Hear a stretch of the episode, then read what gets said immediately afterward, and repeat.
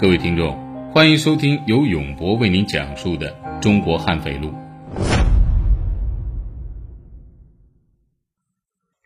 宫春柏是个身体瘦弱的漂亮年轻人，在女孩子眼里颇有些魅力，但他性格内向，不喜欢同人来往，也不愿意多开口说话。更重要的是，此时工厂已经风雨飘摇，大家谁也顾不上谁。一九九二年，刚刚转为正式工人的宫春柏遭遇了下岗大潮。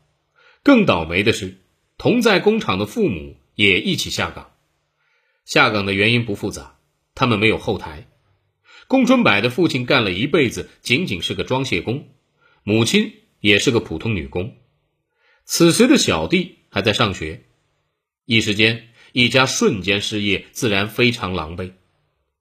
无奈之下。年龄很大的宫春柏父亲去电影院门口摆摊卖冰棍儿宫春柏则同能吃苦的母亲一起蹬三轮。后来母亲心疼儿子，让宫春柏去用三轮车收旧瓶子，这比拉客要轻松一些，生活可以勉强维持。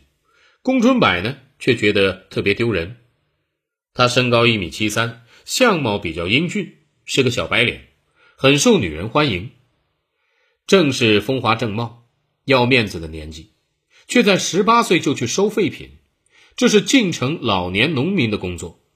他曾经试图找过体面一点的工作，但当地本来就不是什么富裕地区，就业岗位很少，下岗的工人很多，到处都是求职者，一个岗位十多人争取。腿部有轻微后遗症的宫春柏根本就找不到工作。失业的同时。宫春柏还失恋了。宫春柏有个青梅竹马的女友，是一个厂区的邻居，两人一同上学，一同进工厂，感情深厚。本来女方家呢，倒也没有反对两人婚事。宫春柏全家下岗，女友家有点关系没下岗，情况就不同了。女方母亲坚决反对女儿嫁给宫春柏，理由只有一个：你连工作都没有。难道将来让我女儿养你？贫贱夫妻百事哀，听说过吗？我辛苦养大的闺女，难道就为你这张小白脸去吃苦受罪？女方母亲说的话并非完全没道理。宫春柏尚且养活不了自己，在外人看来是没有资格娶媳妇儿。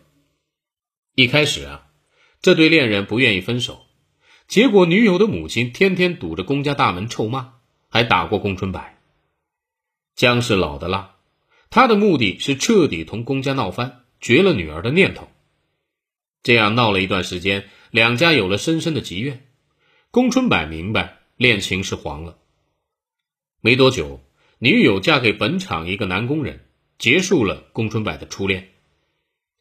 很多年以后，宫春柏也愤愤不平。人穷，就连娶个媳妇都是梦想了。有意思的是啊。他却没有责怪女友，反而认为这都是他娘逼的。他这人呢，就是胆小、耳根子软。其实女友没有改变主意，怎么可能嫁给别的男人呢？又不是贩卖人口。被绑架的少年孙林回忆啊，宫春柏曾经跟他说过这件事儿，但说成自己的老婆跟人跑了，期间他还痛哭流涕。可见这件事儿啊。对宫春柏影响非常大。儿子失恋一蹶不振，母亲都看在眼里，也很着急。大半年后，母亲托人给宫春柏介绍了一个新的女友，是周边乡下人，对方要求做上门女婿。在当年呢，城市小伙就算混得不好，也很少娶乡下女孩，更别说做上门女婿。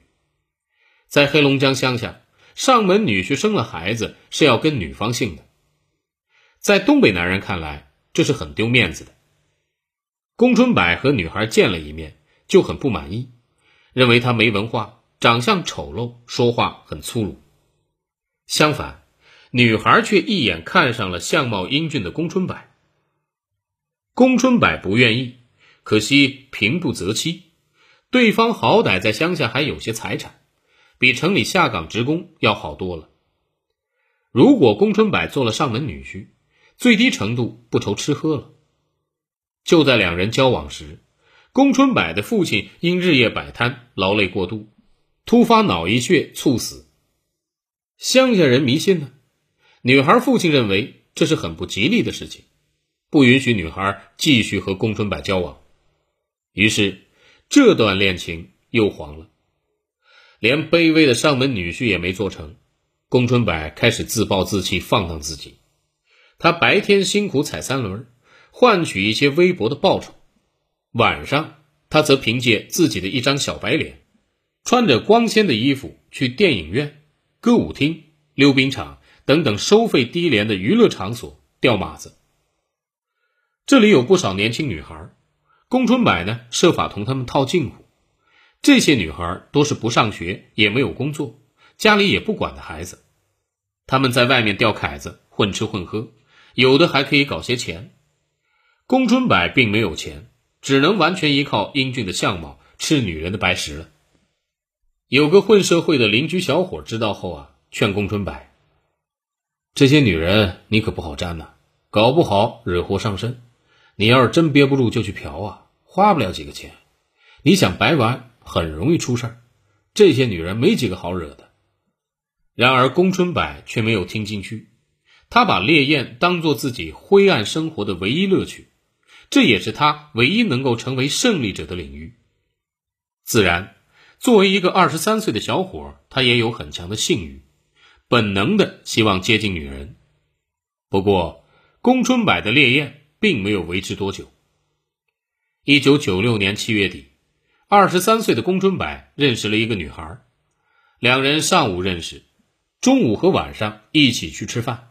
看通宵录像，随后女孩跟宫春柏回了家，两人发生了性关系。